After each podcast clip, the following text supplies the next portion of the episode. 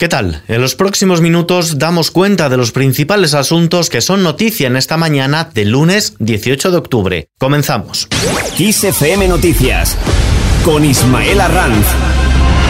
Pedro Sánchez preside hoy la primera reunión de su nueva ejecutiva, una ejecutiva avalada con el 94,94% de apoyos y con Adriana Lastra como vicesecretaria general, ahora centrada al 100% en el partido, y con Felipe Sicilia como portavoz. Primera reunión en Ferraz que abordará las metas que se ha fijado el presidente del gobierno reelegido secretario general de los socialistas. Escuchamos a Pedro Sánchez. Y avanzaremos poniendo punto y final a leyes como la ley Mordaza como la reforma laboral del Partido Popular, impuestas y sin acuerdos, que precarizaron los contratos y devaluaron los salarios de nuestros trabajadores y trabajadoras. Avanzaremos también fortaleciendo Europa. Y también sale de este Congreso un compromiso que llevaré a término. Avanzaremos aboliendo la prostitución que esclaviza a las mujeres en nuestro país. Todo ello en un momento adverso, según las encuestas, según el sondeo de NC Report para La Razón, Casado podría gobernar en solitario con el apoyo de Vox, barómetro también hoy en ABC, en este caso de GAT3, titular. El 60% de los votantes socialistas piden la extradición de Puigdemont.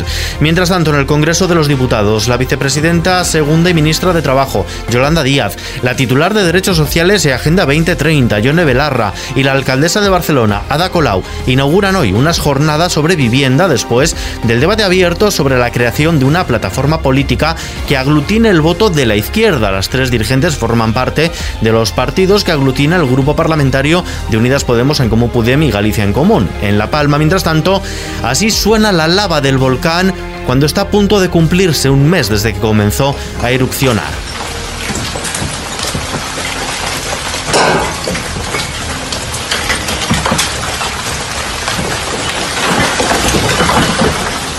El volcán en Cumbre Vieja, La Palma, continúa sin descanso su actividad y amenaza con aumentar su huella devastadora. Hay más de 700 hectáreas afectadas y la anchura máxima entre las coladas de la laguna y de Todoque es de 2.300 metros. Expertos y autoridades se mantienen alerta ante el avance de una de las tres coladas hacia el mar que podría obligar a nuevos confinamientos en Tazacorte, mientras los alumnos de las poblaciones afectadas han vuelto hoy lunes a las aulas tras casi un mes del inicio de la erupción del volcán de Cumbre Vieja. La isla ha registrado 30 seísmos desde la pasada medianoche. Uno de ellos ha alcanzado los 4,6 grados en la magnitud de Richter. Mientras tanto, estamos preocupados también por el precio de la luz. Hoy de media se pagarán 227,45 euros el megavatio hora, un 8,5% más con respecto al precio fijado para ayer, en el que será su quinto precio más alto desde que existen registros. El Partido Popular aprovechará la sesión de control al gobierno de esta semana para pedir cuentas a las vicepresidentas Yolanda Díaz y Teresa Rivera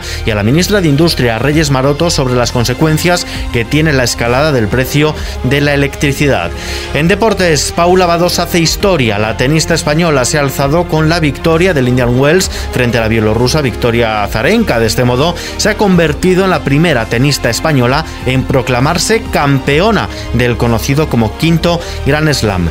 Más cosas. En Oviedo ya está todo listo para la entrega de los premios Princesa de Asturias.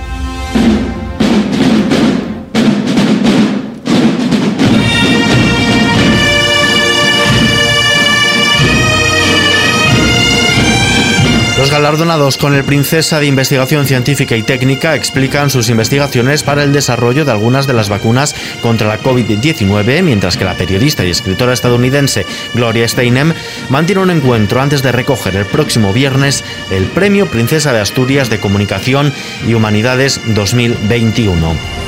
Y terminamos tras cuatro aplazamientos por la pandemia. Este lunes se inaugura la 34 edición del Salón Gourmets. Es la mayor feria de productos de alta gama y que se desarrollará hasta este jueves en la Feria de IFEMA Madrid. Uno de sus principales atractivos es la presentación de ingredientes como la confitura de cactus, cerveza picante, licor de tabaco o patatas fritas de chipirones en su tinda. 700 de estos 1.300 alimentos están catalogados como ecológicos. Hasta aquí este resumen de lo más importante de esta mañana. La información continúa en los boletines horarios de XFM.